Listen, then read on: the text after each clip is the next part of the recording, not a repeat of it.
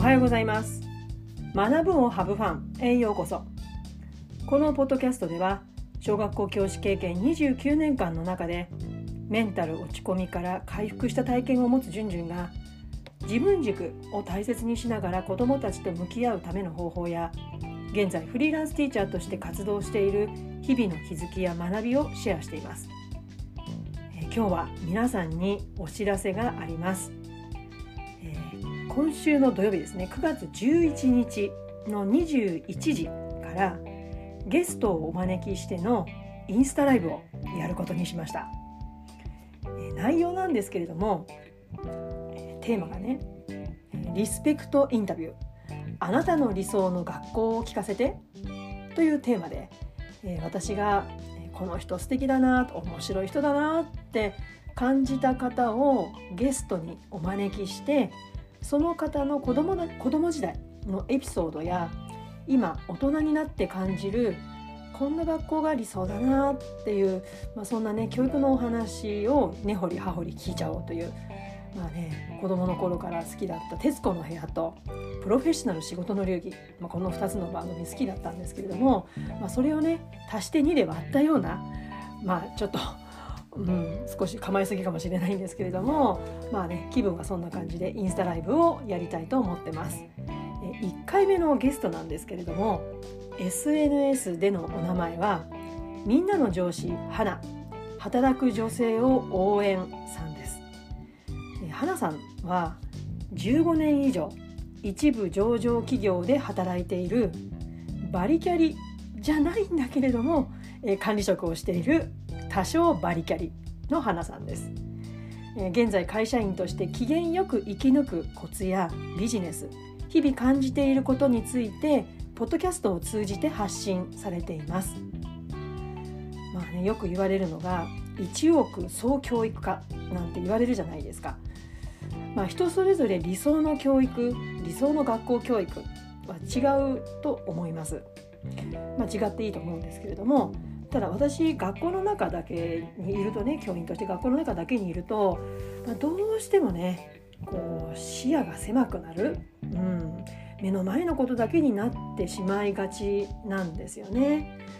うん、やっぱりこう毎日毎日こう出会う人っていうのはうん。まあ、もちろん子どもたちだし同じ学校の先生たち、うん。まあ、その中だからこそ深い学びが得られるっていうのもあるんですけれどもでもやっぱり両方だった両方だと思うんですよね。深い関わりとそして広い視野ってとっても必要だと思うんですよ。うん。まあ、そんな狭くなりがちな視野を少しでも広く多様にするために、まあ、今回のような学校とは全く違う一般の企業まあ、しかもね花さんのポッドキャストを聞いていただければもうピンとくると思うんですけれどもいやお話がとっても明快なんですね。うん。論理立ててお話をされている。でもとってもポップで楽しい、まあ、難しい言葉は一切使わずにご自分のお考えをテンポよく伝えることのできる。いや本当この方賢い方なんだなって感心してしまうんですけれども、まあ、そんな企業のね管理職として活躍されている花さんが考える学校とは教育ってどんなイメージなんだろうどんな風に育ってきたんだろうななんてねどんどんどんどんこう興味を持ったんですね。まあそれで、まあ、こういうインスタライブで、えー、花さんをゲストに迎えるということを考えました。えー、花さんのポッドキャストのリンクそして私のインスタグラムのリンクを概要欄に貼っておきますのでぜひ9月11日土曜日21時からのライブにご参加ください。えー、私のこういったイベントやサービスの最新のお知らせは LINE 公式からその都度配信していますので少しでも興味を持っていただけたら概要欄のリンクからぜひお友達登録をお願いします、えー、ここから本題に入っていきます、えー、今日のテーマは何事も自分軸があると楽になるです。花さん多分ね多分というか確実に自分軸ある方ですよね、えー、私のね行っているサービスのキーワードが自分軸なんですけれどもとかく目の前のことに慌ただしく反応しているといやなんかこう自分軸がいつの間にか分からなくなっている。うんその瞬間瞬間の瞬発力でまあ、子どもたちに対応したり、まあ、こう降ってくる仕事をやっぱりこうやっていくっていうことでなんかこう何が自分がやりたいんだかってことが分からなくなってしまうことってよくあると思うんですね。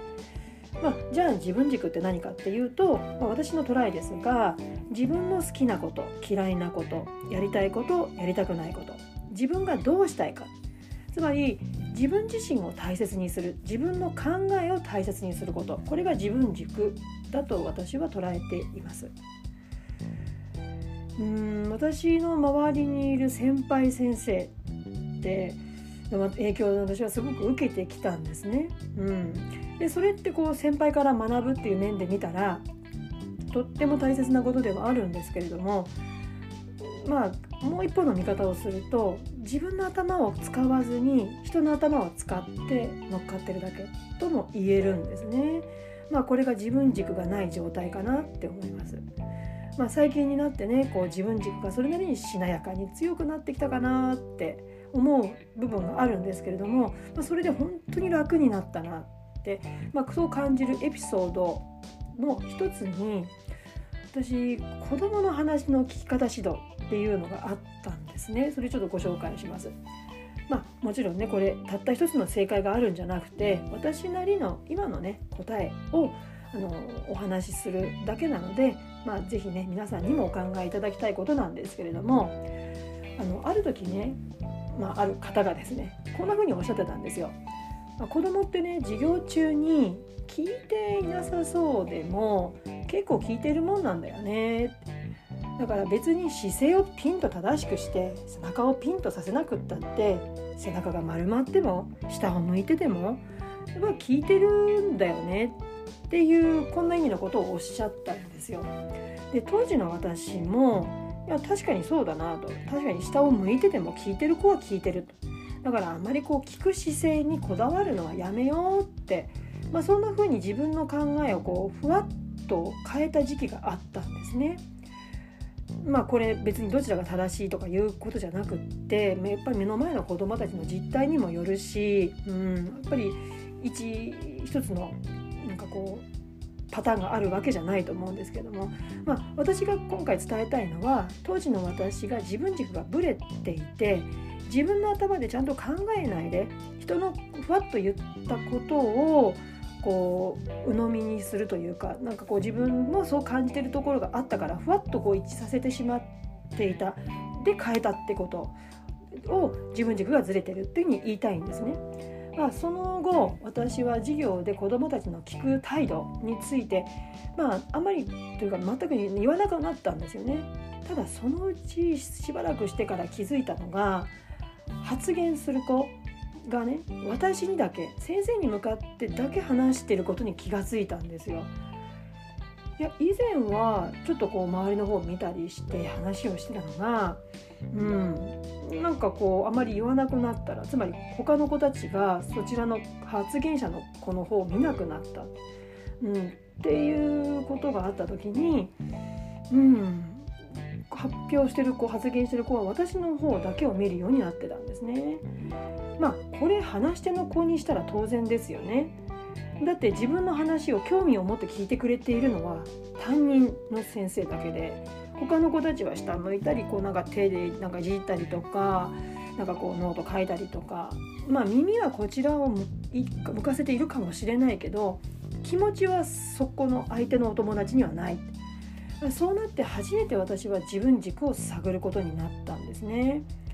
いやそもそもどうして話を聞く時は話し手の方を見て話を聞こうと言ってきたんだろう。聞き手にとって話し手の方を見て聞くメリットって何なんだろう。まあこういったこういくつもの質問を自問自答した結果出てきた答えに、まあ、自分なりに納得して、まあ、再度子どもたちに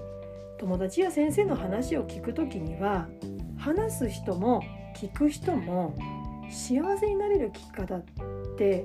一体何だろうねって投げかけて話し合いをしました。で、まあ、全員で共通理解を図って、まあ、進めていくことになったんですけれども、まあ、そうすれば自然にやっぱり幸せになれるっていうことはやっぱり見てもらった方が嬉しいって聞いてくれてるって分かるからやっぱりこっちの方見てほしい。でもあまりじっと見られるのはちょっと恥ずかしいとか、まあ、子どもたちなりにいろんな意見が出てきてとてもそれは面白かったんですけれども、まあ、そうやって一人一人の子どもの気持ちをちょっとこう前にクラス全体で共有するっていう時間ってとっても大事だなっていう体験もそこでしたんですね。まあ、つまり私がこうふわっと意見を変えた他の人の考えを聞いてふわっと意見を変えた、うん。まあ、他の人のやり方を学ぶことってとっても大切なことだし、うん、し続けたいことには間違いないんですけれどもただ前回のエピソードと同じようにやっぱり自分の頭を使って自分のフィルターを通してそうするともし何かねこう想定外のことが起きた時、うん、だから今回の私のように気が付いたら発表する子は先生の方しか向いてないっていう、うん、他の子に話そうとはしていないっていう、まあ、想定外のことが起きた時も自分で解決方法が見つけることができる。でも他の人が言ったことだったらえなんでっていうふうになってしまう、うん、だからやっぱり自分軸があると自分で解決方法が見つけられるから楽になる。っていうことにつながると思いました。今回のエピソードその自分で考えて、まあ、全体の話に従わなきゃいけないことはもちろんね仕事をしている上ではあるとは思うんですけれども、まあ、今ねニュースなどで取り上げられている、まあ、コロナ禍の状態でこうデルタ株が広がる中での学校が再開されたことやオンライン授業とかオフライン授業とかハイブリッドだとかいろんなことがある、まあ、そういった準備に追われている全国の先生たちが本当にまあ、自分も含めてなんですけれども、うん、こう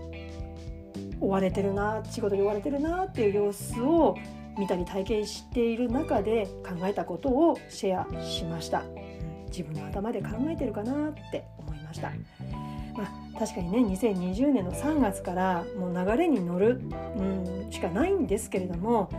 じゃあやみくもにね上から言われたことをやるだけではなくて本当に一瞬でいいから立ち止まってなんでこれやるんだろうどんな力をつけるためにこれをやってるんだろう。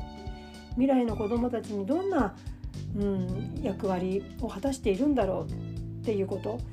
それを考えたいなって思います。まあ、そうじゃないとねこう上からやれやれって言われてることをやってるだけだとやっぱり疲弊してしまう、まあ、勢いがある時はいいと思うんですよ。でも何かのきっかけで燃え尽きてしまう先生たちが私は増えてしまうんじゃないかなって密かに心配しています、まあ、くれぐれも自分を大切にする自分軸を頭の片隅に置いて楽しみを見つけながらこの状況を乗り切っていければなって思ってます、まあ、今週ね月曜日始まりましたのでそんなことも片隅に頭の片隅に置いていただけたらなと思います。今日は何事も自分軸があると楽になるについてお話をしました。それでは次回のポッドキャスト YouTube まで。Let's have fun! バイバイ